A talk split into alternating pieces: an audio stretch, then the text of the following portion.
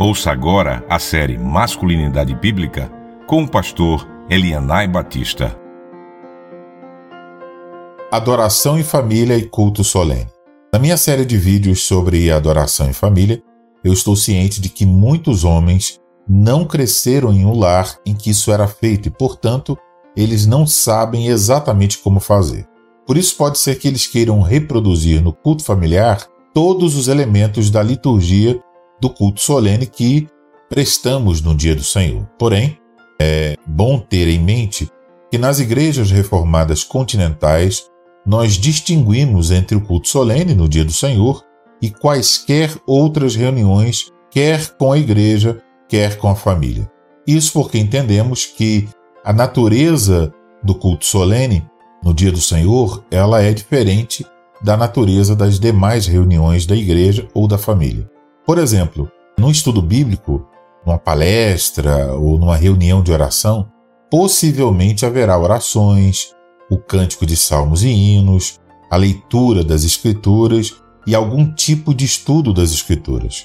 Mas certos elementos da liturgia usados no culto solene no dia do Senhor, como a saudação, a leitura da lei, seguida da confissão de pecados e da proclamação de perdão, a pregação, a confissão de fé, a administração dos sacramentos e a bênção final não são usados em outras reuniões da igreja. São elementos que são utilizados apenas no culto solene no dia do Senhor. Portanto, apesar de usarmos a palavra culto, o culto familiar, ele não é a mesma coisa que o culto solene no dia do Senhor. Assim sendo, o culto familiar, ele não deve possuir todos os elementos do culto solene.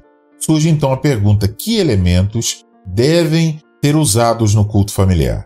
Para achar a resposta, nós devemos pensar um pouco sobre a natureza e os fins do culto familiar. O culto familiar, ele é um momento de adoração do qual a família se reúne para realmente louvar, adorar o Deus vivo. Então esse momento de adoração, ele deve ser obviamente realizado com gratidão, com alegria, com reverência e é apropriado nesse momento orar e cantar louvores a Deus. Mas o culto familiar também é um momento no qual a família se reúne para receber instrução da palavra de Deus.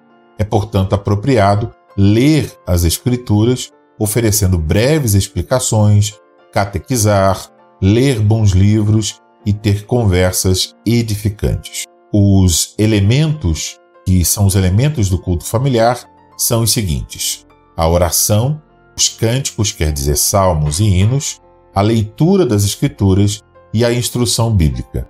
Nos próximos vídeos eu falarei sobre cada um desses elementos. Mas agora eu quero encerrar lembrando que, apesar do culto em família não ser a mesma coisa que o culto solene no dia do Senhor, a atitude da família durante este momento de adoração familiar deve ser reverente e ordeira. Portanto, cuide para que sua família adore a Deus corretamente com alegria, gratidão e santo temor.